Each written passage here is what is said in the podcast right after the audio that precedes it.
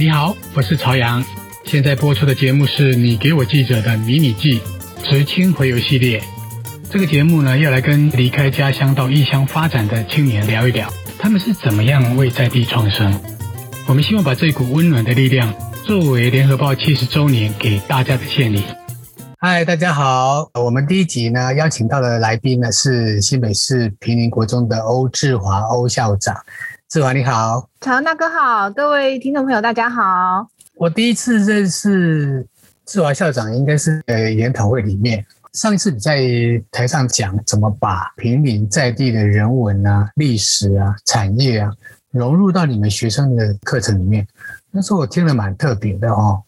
校长到了平林国中之后啊，就开始推动这个学校的地方创生课程。对，努力了好几年。对，我过去比较少听到国中的这样的课程，通常是在小学里面。这次的节目想来听听校长来分享一下这几年在推动平林改变的一些点点滴滴哈，怎么透过教育的力量进入到社区，进入到地方来做地方创生。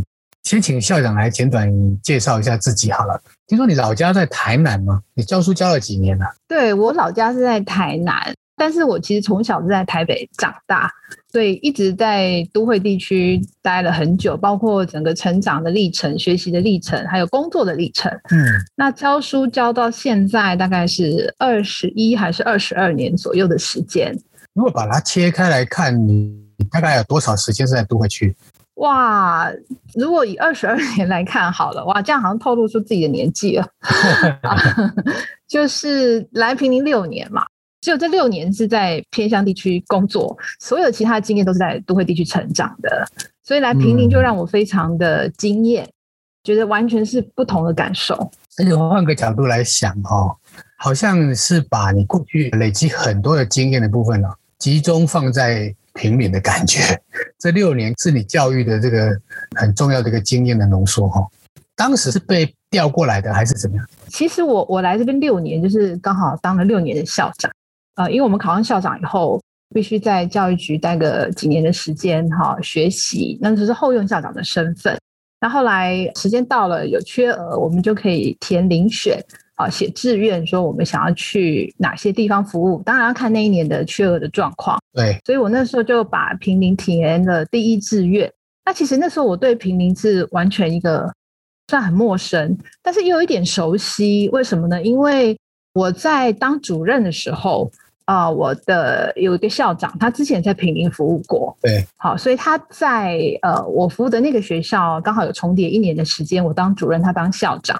那有一次，他就带着全部的老师，我们做一些交流，还有参访的活动，就刚好来平林，所以那是我第一次对平林的印象，在那个记忆中是非常美好的。因为如果你有来过平林的话，就知道说。我觉得这里就像是世外桃源。对，我们说，我常常说要出国享受那种非常的没有污染的纯净的大自然。我觉得平林就是一个人间净土，根本不用出国了，来平林就是最棒的。所以那是我对平林留下的第一个印象。那后来刚好我那一年有机会填遴选，刚好平林出缺。嗯，那位校长有一天就到局里，我们又碰到了。他建议我说，要不要考虑平林看看？嗯，那我就觉得说，哎，很好啊，因为我印象中我去过一次的感觉是非常舒服的，就走在平林的街上，跟大自然那种融合在一起的感觉，我觉得很棒。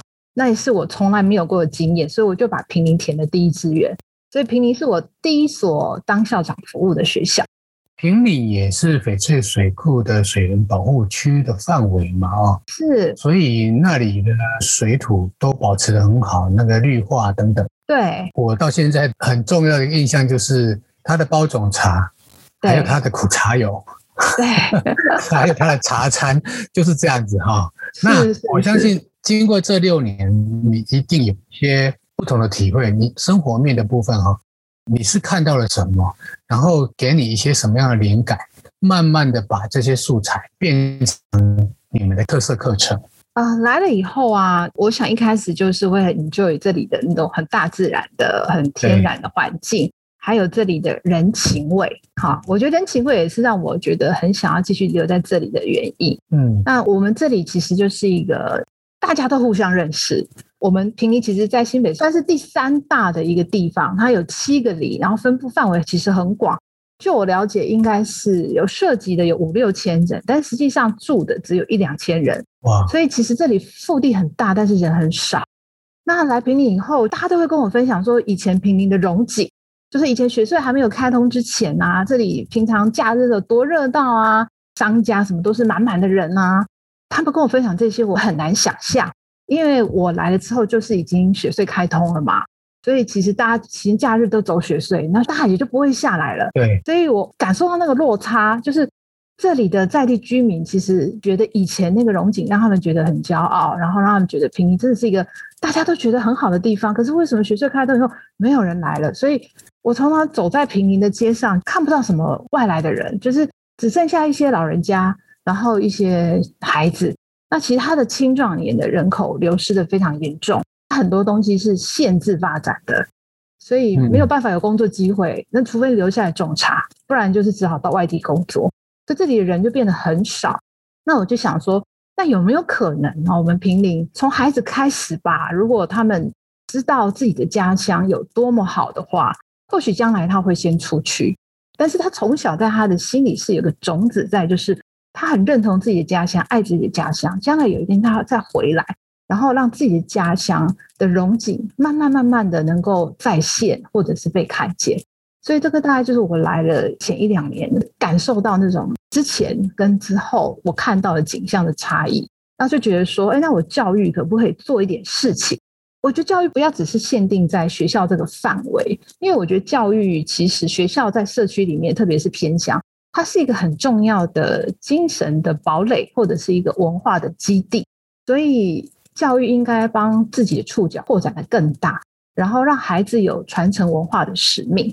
这句话很重要。不过刚刚提到说平顶曾经有一些荣景啊，哦，那我猜这些小孩恐怕也不太知道过去平顶的荣景是什么。能不能帮我们举个例子说，哇，以前平顶是多么的辉煌？他们跟我描述的，就像刚刚提到的，就是假日的时候会有非常多的游客观光。其实那个时候是很棒的，因为。要经过宜兰，以前就没有国道五号嘛，所以他只能走北宜嘛。那走北宜上来，就是走了一段路，一定都会在平林休息，然后再从平林出发，再到宜兰。所以平林其实是新北通往宜兰很重要的一个中继站。那既然来到平林，在这边吃饭休息，其实就会跟在地的人有互动，跟产业有多一些认识。所以以前是人来人往一个很重要的交流的或者是聚会的一个地点，但是现在就是因为国道五号开通走雪隧之后，所以路过的这里的人变得很少很少很少。所以他们跟我描述说，以前的人的盛况跟现在的落差。那还有就是说，就像其他偏向一样，我们也是有少子化的问题。可是他们说，哦，以前不是哦，以前可能一届就可能有。呃，譬如说一百五十个人啊，所以以前的国中可能是四五百人的学校，但是我们学校现在是大概一百人左右，所以以前真的是呃，不管是教育也好，产业也好，观光也好，可能都是比较一个热闹的、繁华的一个地点，跟现在真的是有落差。对，您提到这个部分哦，导致勾起我们的印象，就是以往我们对平民确实就是一个很热闹的一个茶乡啊。以前台北依然往返都会经过这个地方，下来喝个茶，吃个饭。嗯，那我们在这一次的采访当中，我您也聊到说，哎，这个地方以前蓝染是很盛行的，我们压根都不会想到说这里跟蓝染有关，还有这样的一个特色产业是吗？对，因为我其实以前刻板印象当中也会觉得蓝染好像是三峡那个地方的特色。后来也是因为我们的课程其实有跟在地的青年一起合作，那他们把蓝染这个艺术结合到我们的课程当中，我就请教他说：“哎，为什么想要把蓝染放到我们的一个为社区做装置艺术这样的课程里面？”然后我们老师就跟我说：“其实因为蓝染用的原料是大青跟鼠狼这两种植物，他说以前大青哈在平林是经济作物。”早期可能在地种了很多的大青，运用在可能其他的一些相关的产业上，才知道说哦，原来大青是我们平林特有，所以其实我们跟蓝染是有一定程度的关联跟渊源。哦，原来是这样子。是。那这些小孩都知道这个过去吗？在课程当中，我们老师是有分享，因为我们的课程是从制作染料开始。我想这也是我们课程特别的地方。我想一般国中小应该比较少会从染料制作开始进行课程，嗯、所以让孩子知道说，光是做染料那个过程有多辛苦啊，可能经过一两个月的时间，慢慢要去加入一些相关的调剂，然后经过时间慢慢每一天要多少的搅拌，然后早上晚上要怎么样照顾它。我们就从蓝染这件事情来看哈，我想很多孩子以前是没有碰触过，像这个课程你们一开出来反应怎么样？哎，其实现在孩子很喜欢动手做的课程。我们的想法也是说，其实现在这个时代哈，学习知识到处都可以学，只要上网，你要 Google 什么，你要找什么，随时都可以找得到。但是有很多生活的经验、智慧。或者是学习的素材，不见得在课本上你可以找得到的，但是可能有一些呃达人啊，或者一些耆老啦，或者是一些文史工作者身上，可以带孩子看到在书本以外学不到的东西。嗯，所以这也是我们希望说孩子走出教室，因为其实那些相关的东西还是可以跟课程做一些连接，比如说蓝染。它是一个染料的创作，它其实就是艺术课程的一环啊。对，所以生活跟学校跟知识之间本来就是环环相扣的。对，那你们怎么会想到说用蓝染跟在地的店家做一个连接？这个课程一整套是从染料开始，应该说先到山上里面去采集大青跟鼠狼，然后采集来以后做成染料。做了染料的同时，其实同学还有去采访店家。因为我们的目标是要为社区、为老街做装饰艺术，是就完成的作品是一幅一幅的画布，那那个画布上面就有每一个店家的故事的元素。所以当孩子一方面在做染料，他们也同时会去社区里面拜访店家。那那时候我们就分组，老师就给他们一个范围，这些店家你都可以去拜访。那最后你去邀请到一个愿意跟你合作的店家。那我觉得这个过程也是考验孩子的勇气，因为他必须要有被拒绝、沟通，找到愿意合作的店家之后，然后再深入的去了解整个店家过去的历史，还有整个店经营的状况，还有那个店的特色，然后把这些元素萃取出来之后，把它画在那个染布上，画完以后，再用蜡染跟染染去把它创作出来。然后最后的成品，我们就在老街办成果发表会。所以在成果发表那天其实很热闹，因为我们邀请了孩子们的家长，还有社区的人，然后一起来。然后我们就在每个店家前面，有孩子们拿着大声公去介绍他们整个创作的过程。所以其实店家都很感动哎、你看过最令人感动的画面是什么？包括说像家长啊、店家啊，哈，他们在看到孩子这样的一个表现。我们有一家在地的馒头店，也是算很有名的啦，就是来平民的都会去买，在老街上。一开始呢，他们态度可能是比较不知道孩子到底在做什么，但是我觉得也很棒，因为他们后来就同意了跟孩子合作。然后从一开始好像有点怀疑或者有点不放心，到后来孩子们去做成果发表，跟他互动过程当中，听说还请了他们吃很多东西，所以孩子就很开心，就是。孩子们获得他们的认同，然后他们也觉得说，哎，孩子这样子能够透过学习，就是把平林做一些行销，然后让他们的努力的过程，他们的特色被看到，所以我觉得真的是双方都是皆大欢喜的。然后还有一个是纸糊店，纸糊店是阿嬷的狗，好，那阿嬷被访问以后呢，当然我们后来也做成装置艺术，然后就把那个布啊送给阿嬷，然后就钉在他们的店门口。那听说阿嬷很开心。他的孙子呢，就在脸书分享这个讯息。听说后来脸书就一传十，一直被分享，被分享出去，这就变成他们家里觉得很光荣的一件事情。特别是阿妈，那家长反应怎么样？他们不会说啊，这个孩子就是好好读书就好了，毕业无为不为。不会啊，我们我们家长都很支持。当然了，课业部分也很重要，因为我们也没有因为这样的课程而在学生该学习的课业上而有所减少。因为我们是把那个所谓的弹性课程拿出来运用，那甚至有一堂是结合课后的课程哦，就是我们孩子还愿意哦，就是是课后的课程，他留下来，然后参与这样的活动，嗯、所以其实对于其他的学科的学习并没有影响，但是同时又兼顾多元学习，有很多元化的活动，然后又是让孩子认识家乡，因为这些他们访问的人其实就是他们爸爸妈妈或爷爷奶奶的好朋友。就我感受到的是，大家都很乐观其成，甚至很支持我们这样的一个活动。所以，像除了蓝染以外啊、哦，我们熟悉就是茶嘛。那像日本人他们会发展这个所谓茶道，那当然茶道蕴含了各种不同的学习的面向。那我不知道茶的部分你们是怎么做？茶的部分我们有好几个不同阶段的做法。嗯，其实现在孩子已经很少参与家里的做茶了，因为我听家长来讲，好像跟那怕他们太辛苦了，因为其实做茶过程很辛苦。我常常听他们说，有时候那个茶可能做个三天或几天，他们是没办法睡觉的，因为。他必须每隔一两个小时，可能做揉捻，要浪青，要什么，他很多工序，所以他们在做茶的时候，他们就说某迷某灵啊，没有办法休息，很辛苦。所以他们这一代的孩子真的比较少接触茶的制作过程。那我来了以后听到这样，我其实也会有一点担心呐，因为台湾很重要的产业嘛，也是在地的一个文化的根本。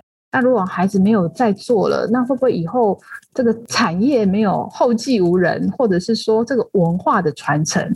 所以一来的时候，就是我们先推了一个课程，那时候是跟文山的茶改厂合作。好，一开始我还没有理解到孩子学茶要先从他有兴趣的事情开始，引入了专家，他们都非常的专业，很厉害。就后来发现说，哎，太专业了。后来就觉得说，哎，那我们调整一个方向好了。找了在地的一些茶青，因为我们这几年来平林也回来很多茶青，嗯，青年人来跟他们对话，然后呢，也是从泡茶、品茶、认识茶等等等等一些，或者茶园的管理啊、环境的什么培养等等来上课，那我觉得效果就改善很多，因为毕竟年轻的茶青跟他们年龄比较接近，他们有一个学习的榜样，这样的课程给大家推展一段时间。那后来是我们老师后来有兴趣了，他们说。校长，那与其每一次我们都找外面的茶青，我们可不可以自己发展茶课程啊？我觉得那当然好啊，因为如果老师自己想做，而且老师还可以结合他们教学的专业，那同时去了解学生的兴趣，然后还可以融入，比如说美术的结合啦，表演艺术的结合啦，让它更活泼化、创新化、趣味化，孩子接受度更高。所以呢，我们就从一点零到二点零到三点零，所以我的三点零是。呃，老师们可能比如说美术的课程，教孩子做茶包装的设计；国文课可能就介绍一些茶诗；艺术课的部分，我们引入了皮影戏这样的课程。我们找到了一个剧团进来教孩子皮影戏，那孩子学会戏偶，那最后是他们自己写剧本、自己演出。那那个剧本其实就是坪林的茶香故事，所以我们还是把茶又融入了。后来发现这样效果最好。所以我们的茶课程就是不断的演进，这个课程慢慢发展，应该也有四五年、五六年了嘛，哈。有孩子已经毕业了，有。你有没有感觉到，就是说毕业以后，这个整个学习的氛围啊，或是毕业生哈，有没有一些什么样的发酵？因为以前的教育的价值比较偏向会读书的孩子，好像比较会受到肯定。但是来了以后，因为课程非常的多元，所以不同的孩子在不同的面向上都有被肯定的机会。我举一个例子好了，就是我们有个孩子，他是阿嬷带大的，然后他刚进来的时候非常害羞。我每一次看到他跟他打招呼、跟他互动，他就头低低的走过去。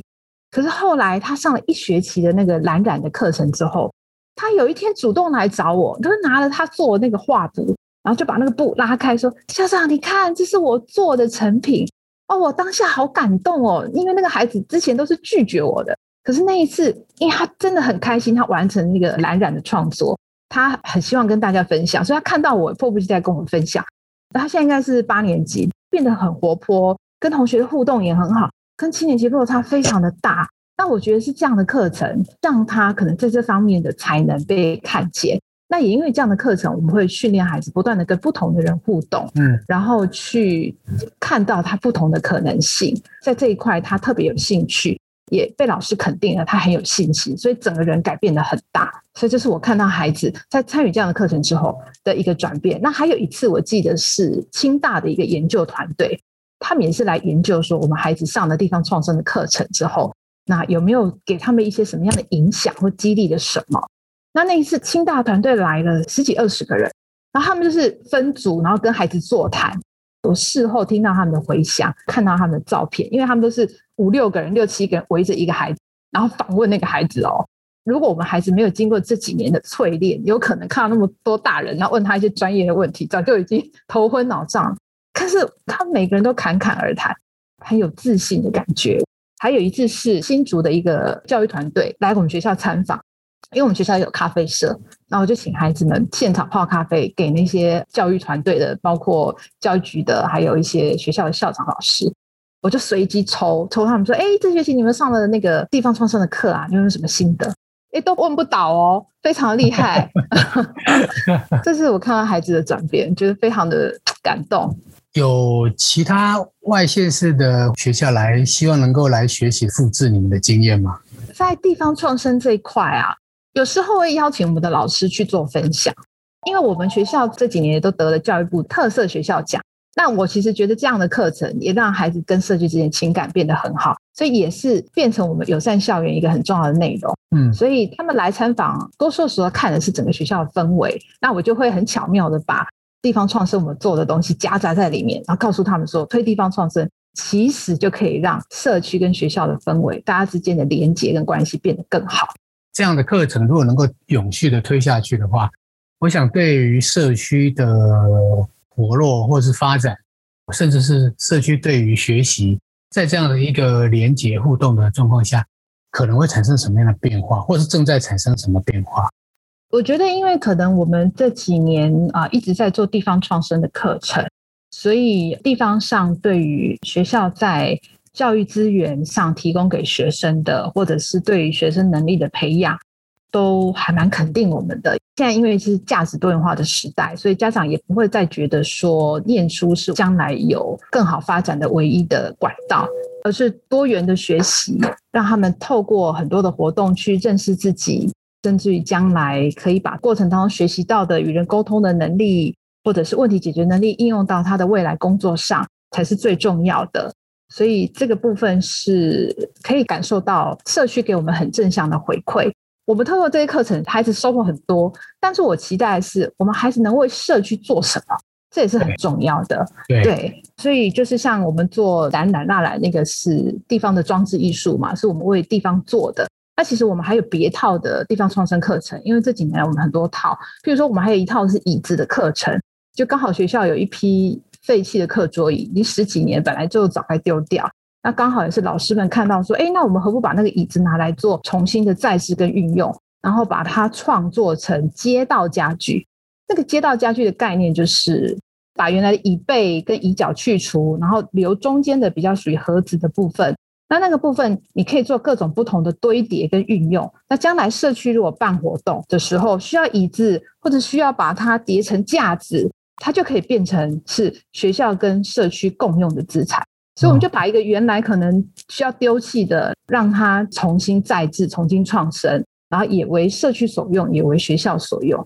所以这个理念一直都在，就是透过课程，孩子得到学习成长。呃，我们也为社区做一点我们可以做到的事情。一个国中生的角色，很棒啊！我们从外面来看哈，当然我们看到一些问题，比如说现在城乡真的失衡嘛，人口的外流嘛，哈，那怎么让在地的孩子将来？也许不是你大学毕业就立刻会有回乡的想法，但是你们透过这样的一个跟地方深刻连结的这样的一个特色课程，应该会在他们的心里面埋下一个所谓他们心中有故乡的这个想法。那将来也许他创业啦，或者成家立业以后，将来有机会，他应该都还是会有回到故乡的这个机会。所以我在想，这个部分是不是也是你们埋在心里面的一个想法？对，这是我们埋的一个种子，希望就从国中开始就种在他的心里面。在国中阶段，因为他也透过跟社区不断的互动嘛，其实我们也还有一些机会，都会安排学生去做导览。举个例子来说，像是我们每一年都跟台大合作营队，在暑假的时候，我们叫做台大的史怀哲营。今年刚好疫情的关系没办法，不过今年就是第五年了。台大学生进入这边来帮我们孩子做一些营队的活动，我们都希望说，台大学生甚至于是师大，我们师大还有另外一个计划的方案，也都是大学生进来。我们希望他们进来之前先认识平林，嗯，这样子他才有办法，因为了解跟认识孩子而去设计一个符合在地跟孩子需求的课程。这两年，我们让孩子去介绍他自己的家乡给这些大哥哥大姐姐认识。从这段过程当中，我们也发现，就是因为孩子参与了很多地方创生的课程，所以孩子其实对于平林的掌握度跟了解度，对自己的家乡是超过我们原先预想的多。所以我每次看到他，哎，跟大哥哥大姐姐谈自己家乡的时候，那种骄傲的神情。我就觉得说很有机会，他们将来出去以后，不管他几岁回来，可能二十几岁回来、三十几岁、四十岁回来都很好。那就从国中阶段开始，让他爱自己的土地，然后也乐于跟别人分享从小生长的地方。将来期待他们有一天开花结果，就回到这里来。太棒了，这个感觉你们现在种的是一批树苗，我们期待它将来会长成大树这样子。是是是。不过刚好。很惨的是，去年到今年，我们刚好相继碰到这个疫情，因为你们的这些特色课程很多都是手做的课程，是，那会不会有一些冲击？有没有一些影响？然后你们是怎么应变？还好是我们是从五月中旬嘛开始停课的，对。然后后来我就跟老师们聊了一下，说，哎，那影响不会很大？那确实会有一些影响，但是有的课程老师说。哦，已经在前面完成大部分的手作的部分。那有一些课程的确是进行到一半，譬如说我们这学期的地方创生课程是跟茶博馆合作。那茶博馆因为刚好这一季展出的就是平林的各种特色主题课程，所以我们就让孩子进去参观了茶博馆的特色展之后，他们自己每个人挑选一个主题，然后把那个主题做成蓝晒的图案设计。好，所以这学期学的是蓝晒，之前学的是蓝染跟蜡染都不一样哈。我们有文史课程，然后都跟艺术这样子做结合。然后这个蓝晒课程，老师说刚好同学画到一半，没办法停课了，所以他们只好把东西寄回去给孩子们。然后孩子们在家里完成部分的创作之后，孩子再寄回来，因为蓝晒部分还是需要技巧，所以老师只好帮他们完成蓝晒的部分。所以蓝晒就真的要在太阳底下。因为它那个纸是特别的感光的纸，然后要把学生设计的图案透过太阳光把它晒出来，所以老师说他准备开直播视讯的方式，让孩子透过直播视讯，孩子甚至可以直接把老师的手当做他的手，告诉老师说：“哎，这个东西我想要怎么摆，我想要怎么样，老师帮他完成。”嗯，虽然我们没有办法在同一个时空，但是还是可以透过网络 完成他们的作品。对。听说你们也要往实验学校的方向转型吗？对对对，我们已经通过了。我们的计划在去年的九月通过新北市教育局的审查，然后之后又报教育部。那教育部的通过是在今年一月份的时候。好，然后我们现在已经完成新的学年度的招生，所以预计在八月一号就正式转型为平民实验国中。那其实为什么想要转型？是因为我们本来的课程就很有特色。然后呢，也有很多家长很喜欢我们的课程，然后就说啊，校长啊，你们本来就是实验学校啦，你们只差一个名称没有改而已啊。对啊，所以刚好利用这个机会，把学校做一个转型之后，将来的课程我们可以做更大幅度的创新，甚至于更多的扎根。所以我们的地方创生课程，除了在文史这一块以外，平林的大自然环境非常的棒，所以我们在探索教育这一块。未来在实验教育转型之后，也会再做更多的琢磨，譬如说带孩子爬我们附近的山啊。之前我们就有了，去年我们去走淡蓝，也是很有意义的一个创举。因为淡蓝古道它有北路、中路、南路，然后中路跟南路其实都有经过平林。那我忘了南路还是中路，其实就是早期的茶道，就是因做得要挑出去卖会经过的一段。走走先人的足迹，这样子，对。那这个部分的课程走进大自然嘛，所以未来会跟我们的健体领域做合作，变成是在探索教育的其中的一个，呃，也是认识地方的一个课程。嗯，还有我们平林的单车啊、自行车啊，车道也非常的漂亮。因为我们学校有单车社，是，那他们都会去骑。未来我们就会再持续这样的课程，所以整个平林都是我们的教室。很多的课程都可以运用这个美好的资源。老实说啊，很羡慕，很羡慕，真的很羡慕。而且我上次就是在研讨会看到你们那一段孩子们去走淡蓝古道的纪录片啊，其实很令人感动哦。推荐听众朋友可以去一林国中的脸书的粉专哈，可以来找这次可以来看一看。其实孩子们透过这样的一个探索教育。应该是一个考验意志力还有团队合作的一个过程，就知道什么叫教育了。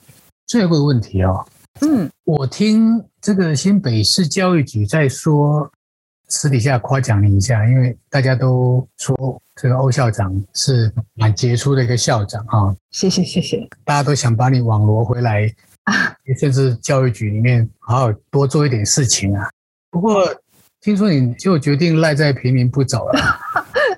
对耶，这是怎么回事？我每次都不会耶，跟人家讲说，如果还有机会，我要继续再留下来。如果能留六年就六年，啊，现在已经六年了啦。对啊，因为我们校长任期一任是三年嘛，那下一个回合开始已经通过遴选了，所以确定可以再留三年了，所以这样就九年了。那如果可以的话，将来有机会，如果实验学校校长没有任期制的话，我是很愿意一直留在这里继续下去，就是希望说。能够看着孩子们成长，因为我在办五十周年校庆的时候，然后我们的校友就跟我说：“校长，你知道吗？我们平林人几乎都是读平林国中毕业的。”哇，那时候我就觉得自己很有使命感。对，嗯、因为平林孩子所有的教育的重担就在我们身上，哎，上天给我一个很重要的任务。所以，如果可以的话，我们都知道偏乡老师流动率很高。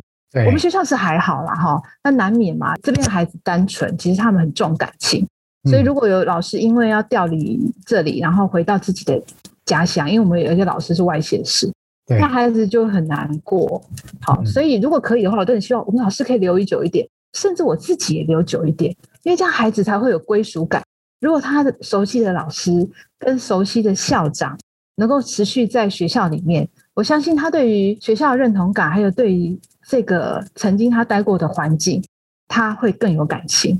我常常跟他们说，人生没有一帆风顺的。将来如果出去以后有碰到任何的困难，老师都还在，校长还在，欢迎他们回来找我们。所以我就是希望我继续待在这里，然后看着他们成长啊，我也一起跟着成长。这样六年回顾下来，你觉得这整个收获会让你支撑你一直往下走，即便辛苦都无所谓的。这种动力，你觉得是什么？其实就是看到孩子的成长。哎，你看，今天的他比昨天的他更进步了。然后一年以后的他，三年后的他，五年后的他，都比之前的他更进步。我觉得这一切就值得了。那当然，这过程当中，我自己也在成长跟进步。那其实，在偏乡当校长，我觉得他不只是校长，在孩子生命当中，我觉得也有点类似导师或者生命中重要他人这样的角色。因为在大校里面可能孩子很多，所以在校长这个角色上不太可能跟孩子很亲近。但是因为我们是小校，再加上我们孩子很单纯，那就是在这样的一个环境里面，所以跟孩子之间的关系其实很接近。所以我觉得我既是校长，也像是一个学校的大导师。然后呢，能够看着他们一天比一天更好，然后找到他们自己想要走的一条路。我就觉得这个就是人生很开心的一件事情了。是，即便有很多困难，因为偏乡，坦白说，我们资源比较少，我们经费比较少，我们人力比较少，对，我们做的事情没有比人家少，有一定程度的困难，就是因为有困难在，才需要我们努力呀、啊。那今天如果是一个年轻人被派到偏乡，他如果有心也想要来跟地方做一个结合，你会有没有一个方向，或者是有一个心法？当然，这里面也许会跟体制也会有一些，比如说，也许有的校长会觉得说，哎呀，这个挺麻烦的，还要搞东搞西，还要弄教具啊，还要去找资源啊，哈，还要跟社区沟通，或许很麻烦。碰到这个困难的时候，但是他是有心想做，你会给他什么样的建议？好，就是这个人不管他是不是教育工作者，哈，对，可能他有志于做偏乡的产业啦，或者文化啦的一个创生，我觉得就先来住一段时间吧，或者是先来参与我们一些活动，看看自己是不是真的喜欢这个地方。嗯，再来就是要融入这个地方的文化，就是你要做这件事情，其实也要得到社区的支持跟认同，非常的重要。因为如果我们想做的事情，可是跟地方他们期待的不一样的时候，我觉得那也会是蛮辛苦的。所以可能你要先融入他们，然后认识他们，了解他们，然后当他们也认同你的时候，我觉得你就会得到强大的助力。就像是我来这边很多年，我真的很谢谢我们平林的乡亲哦，他们对学校的支持是当有时候学校可能要办一些学生的活动啦，或者一些社团，我们有经费上困难的时候，我们相亲是一个一个跳出来支持学校，帮我找经费，这个是让我非常感动跟呃难忘的地方。所以，如果真的想来的时候，但是你又不确定自己是不是真的喜欢，因为我觉得真心喜欢一件事情，碰到困难的时候，你才不会退却。那你就是先来住一段时间，或者是先加入我们，或者加入我们地方的创创生团队一段时间，然后再看看自己，问问自己心里的声音。今天真的是学习到很多哈，也非常高兴邀请到平林国中欧志华校长来跟我们聊一聊，他把他宝贵的青春留在偏 乡，然后他乡忆故乡的这种心情跟收获。非常谢谢校长今天的访谈，谢谢，谢谢。想看更多的内容，欢迎到联合报数位版阅读我们的青春留香系列报道哦。